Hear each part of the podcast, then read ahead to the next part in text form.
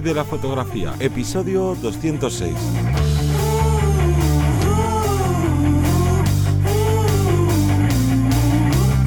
Bienvenido y bienvenida al podcast que te enseña a vivir de tu pasión, es decir, vivir de la fotografía, donde semana tras semana encontrarás todo lo que necesitas saber sobre el mundo de la fotografía como negocio, una parte de marketing, de posicionamiento online, de marca personal, bueno, un largo etcétera. Hoy estoy con Johnny Gómez. Muy buenas. Y con Mara Valderrey. ¿Qué tal? Y vamos a hacer, vamos a aprovechar hacer una entrevista a nuestra compañera, vamos a preguntarle un poquito más sobre cómo trabaja. Bueno, hay un montón de temas que queremos eh, cacharrear con ella, pero antes vamos a hacer el call to action. Johnny, cuéntanos. Sí, pues ya sabéis que este podcast forma parte de la academia online Vivir de la Fotografía, que se encuentra en vivirdelafotografía.es y que voy a hacerlo muy resumido porque aquí hoy lo importante es Mara. Eh, funciona como un Netflix, HBO, tú pagas 10 euros al mes y tienes acceso a todos los cursos que ya están publicados y a los que, vas y a los que se van publicando, que a día de hoy vamos ya por 42, 43 cursos, o sea que hay mucho donde aprender de marketing, técnica, cómo crear tu web, cómo encontrar clientes y todo eso que es el marketing para fotografía. Así que vamos con la entrevista y yo creo que, que, lo primero, pues bueno, preséntate, dinos un poquito quién eres, a qué te dedicas y, así te vamos conociendo más en profundidad. Bueno, yo soy Mara Valderrey. Eh, trabajo como fotógrafa, un poquito ahora como videógrafa, cada vez más, eh, con todo tema de empresas, todo lo que tiene que ver con el mundo empresarial, sobre todo gastronomía, retrato corporativo, eh, lifestyle, un poquito de espacios al final todo lo que engloba eh, mejorar la calidad fotográfica de, una empresa. Y nada, eh, vivo en Asturias, eh, en Gijón concretamente, y me muevo por toda Asturias con mi trabajo. Tengo 23 años y empecé como autónoma en fotografía, hará, pues en septiembre hizo un año. O sea que hace ya un año y un mes, sí, hace muy poquito. Claro. Y, una de las preguntas que yo creo que siempre viene muy bien a la gente que nos escucha y que a lo mejor no vive todavía de la fotografía y está intentándolo, perdón, y está intentándolo, es eh, cuando decidiste de, o te planteaste ser, oye, a mí me gustaría trabajar ¿no? con mi cámara y ahí un poquito los pasos que hiciste de, oye, pues me pongo a estudiar o siempre he estado fotografiando, cómo hiciste ese clic y sobre todo, cuánto pasaste, cuánto tardaste desde ese primer me gustaría a, oye, lo he conseguido, me he hecho autónoma y, ¿no? y en el punto que estás ahora. Pues a ver, eh, mucha gente al final que salen en entrevistas y tal, eh, dicen, va, yo llevo con una cámara debajo del brazo prácticamente desde que nací. Y la verdad que no es mi caso. Eh, de hecho, el otro día recordaba que en el cole eh, hice un curso de fotografía que no me interesó lo más mínimo. Pero con el tiempo, creo que en las navidades de 2016 a 2017 aproximadamente, yo le dije a mi madre, oye, ¿y por qué no compramos una cámara así para la familia, una reflex, pero de las más basiquillas? Nos ponemos a cacharrear con ella, a ver qué pasa. Y dijo, venga, va. Y mi idea no era ni mucho menos eh, yo hacer fotos con ella más allá de viajes, pues eso, eh, reuniones de familia y cosillas así. Y claro, antes de que me llegara, yo ya estaba investigando por internet a ver cómo se usaba una cámara reflex, porque yo no tenía ni idea. Y de un tutorial de ISO, apertura de diafragma, velocidad de obturación, pues acabé pasando a tutoriales pues un poco más eh, de sesiones en sí artísticos. Pues igual en ese momento estaba muy de moda Desire Delgado, también descubrí por entonces a Teseo, también a Garci, por ejemplo, y dije, uy, esto, esto mola bastante.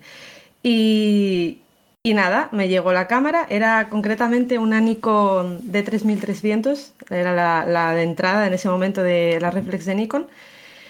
Y nada, con el 1855, ¿eh? Y empecé a hacer fotos con ella a mis amigas. Dije, joder, qué guay. Voy a empezar a hacer sesiones con ellas. Nos íbamos allí por el pueblo, porque yo soy de León, eh, a hacer fotos por allí y tal. Y ahorrando, ahorrando, y me conseguí comprar un 50 milímetros, el 1.8, el más básico. Y ahí ya flipé. Dije, bueno, aquí se pueden hacer maravillas y eso que tengo un equipo súper básico. Y nada, eh, pues poco a poco fui haciendo cosillas por el pueblo, fui ahorrando muy poco a poco y acabé comprándome eh, la D610, creo que era la reflex de la gama alta de full frame, la más bajita, de Nikon. Y ahí fue cuando ya dije, ostras, cuidado, que, que esto me gusta. Y por aquel entonces más o menos fue cuando entré en, la universidad. Yo siempre quise ser física, tenía claro que yo quería ser física y me metí en física. Y bueno, a medida que eh, no el amor por la física, sino el amor por la carrera iba bajando, el de la fotografía iba subiendo. Eh, no es que haya acabado en fotografía por descarte, para nada, porque cada vez me interesaba más eh, pasaba de escuchar eh, podcasts o ver vídeos de fotográficos como tal a contenido más de marketing, más de empresa, más de emprendimiento como el vuestro. Eh, os decía antes fuera de micros que, que, mientras estaba estudiando para los exámenes estaba escuchando a tope todo el día, o sea, me escuchaba todos vuestros podcasts y me interesaba un montón. No era solo que me interesara la fotografía, es que me interesaba el mundo del emprendimiento, aprender de marketing, aprender de marca personal y todas estas cosillas. Y fue en la cuarentena, cuando estaba en casa, yo ya lo tenía pensado, pero fue cuando le dije a mi familia, bueno, yo voy a terminar la carrera ahora ya por orgullo y así mientras me voy formando, pero yo me voy a dedicar a la fotografía. Entonces, bueno, me fui formando tanto a nivel fotográfico, lo que todavía estaba un poquito coja, eh, y también a nivel empresa, sobre todo, que no sabía mucho. Y terminé la carrera en julio o algo así, y en septiembre me di de alta en autónomos. Y esto es septiembre del año pasado. Justo, además, disculpa, justo además cuando eh, estamos, con, estamos saliendo del tema de COVID y demás, o sea, que es eh, casi lo contrario que hacía todo el mundo. O sea, quiere decir que que es bastante valiente eh, tenerlo tan, eh, no tan claro, porque entiendo que, todo esto tiene una repercusión, ¿no? O sea, quiere decir, todo esto pues va con unos mm, pensamientos con pies de plomo. Pero contrario a lo que se puede pensar, ¿no? Tuviste ahí la posibilidad después de haberte formado, después de haberlo hecho así. Y luego también una cosa que me llama la atención, que destacas mucho, que es la parte, entiendo que vas a terminar trabajando con ese nicho de empresas porque te encanta la parte de marketing o que te encanta esa parte a lo mejor más em, de marca personal de, las propias empresas, ¿no? Que a lo mejor los particulares no lo tienen. Claro, claro. Yo al final, eh, yo tenía claro que social no quería hacer, no me llamaba la atención, eh, las, bodas me ponían muy nerviosa, no, la gente está muy nerviosa en esos días y a mí no me gustaba. Y por otro lado, me gustaba mucho el retrato, que era, bueno, yo lo que vine haciendo desde que empecé en fotografía hasta que decidí que quería dedicarme a la fotografía, era todo exclusivamente retratos. Eh, entonces me gustaba el retrato, que solo podía extrapolar al retrato corporativo y la fotografía gastronómica me puse con ella, me encantó a nivel de gustarme tanto más que el retrato. La de producto lo mismo, porque dentro de la fotografía eh, me gusta mucho la técnica y en esas disciplinas yo creo que se puede unir bastante bien la técnica y la creatividad. Y, nada, dije, pues me voy a dedicar a empresas. Y lo que tú dices, eh, esa parte de marketing me llama mucho la atención, además de hacer fotos para empresas e intentar asesorarles, oye, pero tú para qué quieres estas fotos? Eh, ¿Vas a vender en la web? ¿Va a ser para vender directamente un, un, producto? ¿Va a ser para tu marca personal? Y a partir de ahí empezar a construir la sesión que necesita el cliente. Claro, lo bueno de, todo lo que has estado contando es ver cómo siempre o en determinadas partes de gente que quiere vivir de la fotografía o que vive de ello es como siempre el run run este de oh, es que la fotografía es súper difícil, cada vez es más difícil, cada vez no, es como parece casi una utopía eh, para algunas personas lo de vivir de la fotografía y encima pues ahí está tu ejemplo de, oye, estamos en el peor momento, ¿no? Saliendo de la, del confinamiento tú te lanzas a ellos y lo consigues. Y creo que una de las claves es lo que, lo que has contado de lo que te sucedió, de mientras estaba aprendiendo a, a, ¿no? a fotografiar, a seguir formándote como fotógrafa, de vistes o te gustó la parte de marketing que es fundamental. Y el camino que se suele hacer suele ser al revés de solo me quedo con la parte de fotografía me quedo aquí tengo que mejorar tengo que mejorar tengo que mejorar pero es que si no sabes cómo montar un negocio cómo hacerte visible a quién orientarte porque todo lo que has dicho ahora es súper diferenciador esta última parte de oye voy a asesorar a mis clientes. Tú no eres una chica que haga fotos bonitas, muy técnicas y muy espectaculares, no. Tú, aparte de fotógrafa, le estás ayudando a tus clientes en algo súper importante, porque al final un cliente, como puede ser una empresa y demás, las fotografías las quiere por necesidad, no por gusto. Porque si fuera por gusto, a lo mejor esa persona que te contrata para un retrato corporativo, pues también querrá unas fotos para, yo qué sé, pues para sus redes sociales, rollo de, oye, pues me quiero ver bien, me quiero ver tal, y no suelen ser personas que en su vida privada no necesiten los servicios fotográficos. Entonces, el, no el tener ese plus que a lo mejor no tiene otra gente de, vale, ¿de qué me quieres contratar de esto? Vale, aquí están mis fotos, ¿las quieres o no? Pues Oye, son cosas que, pues es lo que hace, que no tardes apenas nada en poder vivir de ello y para descubrir todo eso, pues al final, sin el marketing, no, es que no llegas a ningún lado por muy buena o muy bueno que pueda ser. Y entiendo además que hay un equilibrio, como bien dices tú, ¿no? Que una vez que estás formada de base, siempre nosotros siempre decimos lo mismo, puede ser muy buena o no tan buena, pero si no llegas al cliente, y en tu caso hay un equilibrio con esa parte de, empresas, que yo me sigue llamando mucho la atención como el inicio que eh, muchísima gente lo hace al revés, ¿no? Ese pensamiento de voy a hacer bodas, comuniones, voy a hacer cosas que me dan dinero, que sé que es donde hay dinero, ¿no? Ese pensamiento de primeras que, no tiene por qué ser así, ni mucho menos. Y ojo, tampoco le quita valor a, la gente que directamente quiere hacer fotografía de, de books, de embarazada, tal, pero eh, tu, tu caso es atacar a un nicho de empresas que, como bien decía Johnny, al final es por necesidad y, generalmente, y además, en un espacio, como dices tú, que es, una ciudad grande, pero no es una capital también, que es una cosa que, hay que tener en cuenta. Claro, yo, yo perdona, eh, tenía muchas dudas al principio sobre si realmente yo podría centrarme en, en esta parte, porque Claro, al final en ese momento yo decía, va, es que no voy a diversificar mucho porque solo empresas, pero al final ahí tienes restaurantes, tienes producto, tienes retrato corporativo, tienes espacios, tienes vídeo corporativo y al final son muchos palos. Aunque yo lo englobe dentro de fotografía y vídeo para empresas, son muchos palos. Y tenía esa duda de, ¿podré vivir de ello en Asturias? ¿Habrá suficientes negocios para ello? Y pues sí. Claro. al final eh, el orientarte a un nicho puede ser por no hay como dos vías por digamos por resumirlo mucho. Una especialización digamos técnica. Yo hago este tipo de fotografía que casi nadie hace o te especialista o te especializas o te orientas a un nicho de yo ataco solo a este tipo de clientes y por tanto luego pues tus trabajos pueden ser diversos porque era lo que decía lo mismo un retrato corporativo que una foto de producto pero al final a quien estás digamos que digamos que atacando es a un tipo de cliente muy específico de eh, autónomo, pequeña empresa y que además le da mucho valor a el, ¿no? Pues a toda la presencia online, a todos los niveles, desde web, marca personal, para vender, para atraer, ¿no? A través de las redes sociales. Entonces, eso al final solo solo lo da el dedicarte a un nicho, porque si tú te quieres dedicar a todo, es como de, vale, eh, tengo que saber gestionar y, hablar con gente que me contrata por social, luego a estos que me contratan para un evento deportivo, luego a estos que no sé qué, es que es imposible, digamos, que seas bueno en todo. Eh, vamos. De, primeras, vamos, eh, abarcas tanto que al final no, llegas a... Claro. Y yo quería preguntarte, me parece muy interesante eh, que nos cuentes cómo pudiste conseguir esos primeros clientes, que se pusieron en contacto contigo, tú fuiste detrás de ellos, ofreciste un, contenido, gracias a, hemos visto también en tu página web el tema del blog, que está eh, va bastante activo, pudieron, aprovechar esa parte, cuéntanos un poco.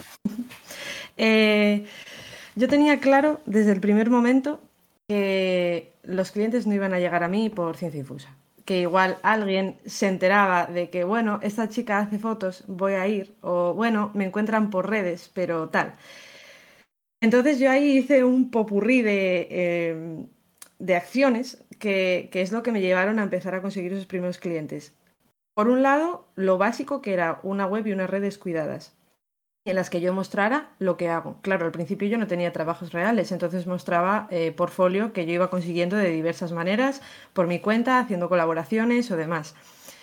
Eh, pero claro, los primeros clientes, aunque por redes sociales evidentemente llegan, tienes que empezar a mostrar cosas que, que digan, vale, esto es un trabajo real, esto es con esta empresa que conozco y tal, porque luego a partir de ahí también el boca a boca te va llevando clientes.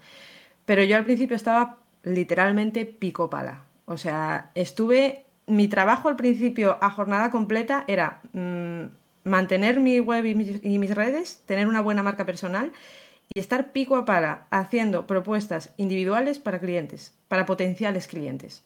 Entrándoles yo directamente, claro, eso me dio lugar a muchos noes, pero me dio lugar a unos cuantos síes que dieron lugar a que yo empezara a tener clientes. Por otro lado, dije, a ver, eh, yo barajaba tanto la publicidad en Instagram como en Google. Y al final me decanté por Google porque al final una persona que busca en Google fotógrafo producto Asturias, por ejemplo, está buscando activamente un fotógrafo, ya necesita un fotógrafo. Y si yo salgo ahí la primera y le gusto, me va a coger. Por redes, evidentemente también se puede conseguir resultados, pero lanzas a un público que igual eh, en ese momento no te necesita o que directamente no te va a necesitar nunca porque no hayas segmentado bien, cosillas así. Eh, y eso es lo que hice básicamente, conseguir portfolio, eh, cuidar mis redes y mi web, entrar a clientes directamente y, publicidad. Ahí le has dado una de, de, las claves, esas búsquedas transaccionales, que no es lo mismo que, bueno, estoy por aquí y gestionando cosas de mi negocio y anda, mira, me está interrumpiendo una fotógrafa que quiere venderme sus servicios. Pero en cambio, si inviertes esa publicidad en Google, que no es que Google sea mejor que Facebook así o que Instagram en general, sino, oye, pues si hago esta publicidad para esas búsquedas transaccionales, pues oye, genial, porque lo que decías, es alguien que necesita a unas fotografías, te ve a ti que encima estás preparada, que ya hay, por ejemplo, una cosa súper importante. Si tú no tienes página web, Olvídate de hacer publicidad en Google porque no va a funcionar. Y aunque tengas una página web, si no la tienes tan bien como, como la tienes tú, ordenadita, con esa marca personal, con todos esos call to action bien diseñados, contestando las preguntas de tus clientes, etcétera, pues tampoco va a ser tan efectivo. Al final, esto lo, ¿no? lo que demuestra tu caso, que no es voy a hacer una cosa bien y ya está, voy a hacer buenas fotos o voy a hacer unas redes sociales perfectas, que al final es lo que más se suele centrar la gente, sino necesito unas cuantas patas que sustenten ¿no? toda esa visibilidad o ese, o ese negocio que, estoy consiguiendo. Y también yo animo a la gente a que pierda el miedo a ir a puerta fría como hiciste esto al principio, que te vas a llenar con muchos eh, rechazos, pero claro, esa tasa de rechazos la vas a disminuir si haces lo, lo, que has comentado tú de, oye, yo no voy a escribir un email tipo y se lo mando a todo el mundo, ¿no? Aquí pesca de, de arrastre, a ver si hay alguno que decide que sí. Oye, pues me voy a fijar en esta empresa, le voy a, digamos, como que atacar a sus puntos de dolor de, oye, pues mira, con esto necesitarías esto o con esto mejorarías esto otro. Y claro, no es lo mismo. De primeras ya un email y la gente lo habrá sufrido, recibir email de, estimada persona desconocida, te quiero vender esto. En cambio, si te ponen, Oye, hola, Johnny, me encanta el trabajo que haces en tu podcast, en no sé qué, y te ofrezco esta posibilidad de lo que me quieras vender, oye, ya por lo menos mi atención la has ganado en un 2000 por mil en comparación con el de, eh, hola, señor desconocido. Y luego, otro, detalle que, em, que no hay que quitarle valor es que está diciendo, yo estoy dedicando toda la jornada a buscar esos clientes, ¿no? A preparar ese contenido, a tal. Claro, es que eh, nosotros nos encontramos en muchas situaciones con, gente que por desgracia no tiene el tiempo necesario eh, para lanzarse a ello, pues porque a lo mejor tienen otro trabajo, tienen otras, mm, otras necesidades familiares, otro entorno diferente, o que si tienen tiempo, pero al final es como, vale, pues hoy hago una sesión. Venga, hecha la mañana haciendo la sesión, ya ha pasado el día. Mañana eh, me pongo a editar la sesión. Que repito, no está mal, pero vamos a tardar cuatro, cinco o diez veces más. Y tú estás diciendo, yo estoy full time, mi, jornada de trabajo con ello. Cuando acabo, al día siguiente, hago esta estrategia, sigo con esto, eh, con tu día de descanso, como es lógico, los autónomos tienen que descansar, eso está claro. Pero, sin embargo, eh, se nos olvida a veces que como nosotros somos nuestros propios jefes, sobre todo cuando estamos eh, solos al inicio, em, pues podemos ser o muy malos o muy buenos con nosotros mismos. Entonces, también es un, es un detalle y nosotros siempre preguntamos, ¿cuántas horas puedes dedicarles reales, lo dedicas o les puedes dedicar reales a este proyecto? pero reales de estar eh, haciendo lo que sea, pero concentrado. Pues cuatro, dos, ocho, bueno, las que sean. Y a partir de aquí es ir suministrando ese tiempo. Si tienes un año o tienes eh, como estaba con la pandemia, que tendríamos más tiempo o tal, bueno, pues va sumando ese tiempo para, cubrir esas lagunas. Pero una vez que tengamos cubiertas nuestras necesidades básicas, tenemos que seguir echándole esa jornada de trabajo, eh, ya no solo a las fotos, que repito, que es como el tópico de decir, venga, pues voy a seguir haciendo sesiones. No, espérate, vamos a ver, a estudiar, hacemos un, estudio de mercado de qué hay. Como dices tú, voy a contactar con las empresas de forma personalizada, voy a incluso a desplazarme para verles, o sea, otras, otras posibilidades que, que, puede llegar a ver. Y una cosa muy importante para quien nos esté escuchando y diga, jolín, pero es que yo no tengo mucho tiempo, ¿no? Real por lo que decías, por trabajos, por familias, por situaciones X. Oye, lo importante, tengas más tiempo o menos tiempo, es eh, crearte una estrategia o un planning, porque si vas picoteando de, vale, tengo que hacerme una web, hoy me voy a ver un vídeo de la academia de cómo crear esto, y mañana no, mañana tengo eso, la sesión, y pasado, ah, pues es que ahora quiero ver este vídeo que me parece súper interesante de eh, cómo conseguir clientes nuevos y no sé qué, y luego mañana voy a editar la sesión y, y ahora necesito descanso y al día siguiente tengo que, entonces claro, vas picoteando de un lado a otro y digamos que te cuesta mil veces más ir avanzando. No sé cómo gestionaste eh, tu Mara lo de tengo muchas cosas por hacer y eras de, ir picoteando, procrastinando, ¿cómo llevas también esa parte? Pues yo la verdad es que lo que decía Teseo de que o somos muy buenos o malos jefes para nosotros, a mí me tocó la jefa mala y, y estuve, la verdad, es que yo ahora pongo la vista atrás y trabajé más el primer mes lo que trabajo ahora, que ahora hay días que estoy 10 horas delante del ordenador, sí. Pero yo es que en ese momento era ponerme igual a las 8, 9 de la mañana y hasta las 10 de la noche no paraba. Em, ¿Cuál era la pregunta? que cómo gestionaste o cómo gestionas también a día de hoy el tengo tantas cosas que hacer, si eres más de picotear o te estructuras todo muy guay de venga, tres horas haciendo esto, luego dos.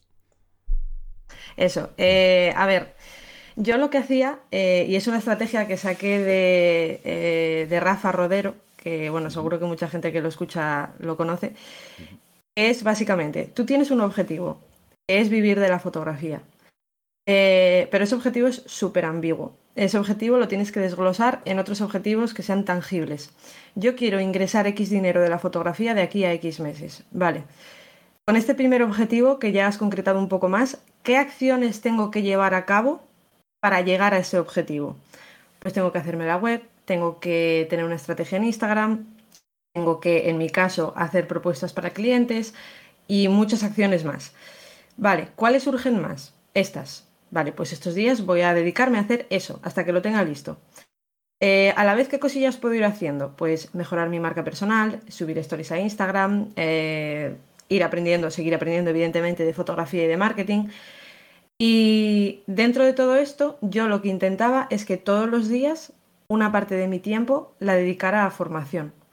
Unos días más, otros días menos. Igual un día eh, estaba una hora leyéndome un libro o viendo un curso y otros días pues estaba 15 minutillos escuchando podcasts como el vuestro, por ejemplo. Eh, y de esta manera, desglosando todos los objetivos, o sea, el objetivo final e y último eh, en otros objetivos más pequeñitos y más ejecutables, no se te hace tan cuesta arriba. Porque ya dices, vale, esta semana yo tengo que conseguir esto. Y lo haces de forma ordenada y poco a poco vas obteniendo resultados. Y eso también te va motivando para seguir. Porque si de repente, lo que decía Teseo, pues hoy voy a hacer una sesión y mañana la edito y hoy voy a hacer otra sesión. Bueno, igual te tienes que sentar a pensar, oye, ¿necesitas hacer sesiones de ese tipo? ¿Necesitas hacer tantas sesiones?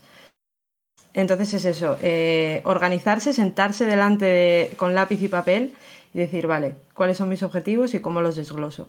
Claro.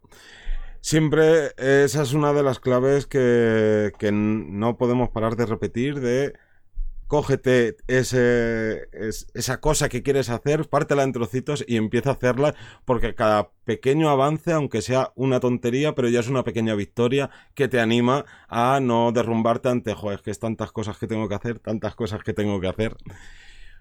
Y, también quería preguntarte eh, si has sufrido eh, durante algún tiempo el, el temido síndrome de la impostora si, eh, si esto o has tenido suerte y ha sido de, mira, he estado trabajando tanto que no le he dado tiempo a mi cerebro ni siquiera a, ¿no? a llevarme a malos pensamientos.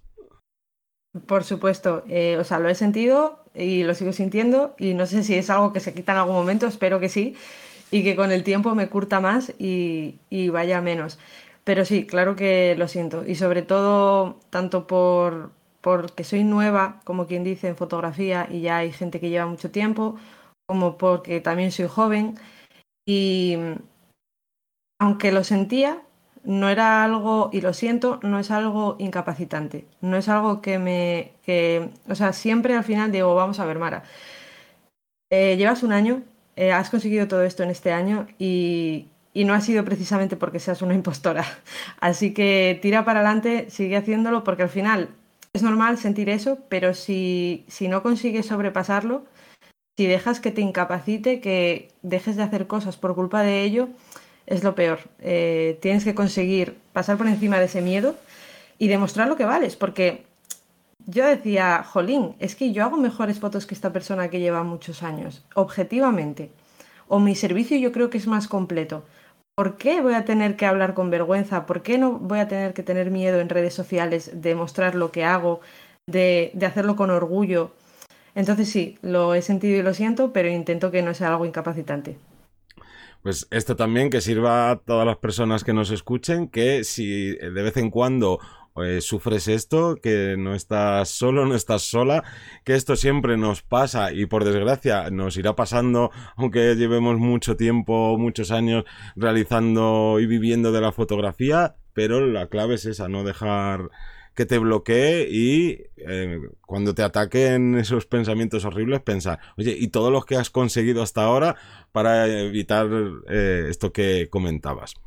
Pero no sé si te se tiene alguna, más, alguna pregunta más para ti, porque si no, vamos a, dar por a dar por finalizada la entrevista aquí, no porque no tengamos nada más que preguntarte, sino que emplazamos a la próxima semana en la que vamos a hablar de un apartado que, que realizas tú dentro de tu trabajo fotográfico que nos parece súper interesante y que además creemos que eres de, las personas con, dentro de compañeros y compañeras de la profesión, pues de las que más te lo, te lo curras. No vamos a decir el qué para dejar ahí el cliffhanger de, uy, ¿de qué van a hablar?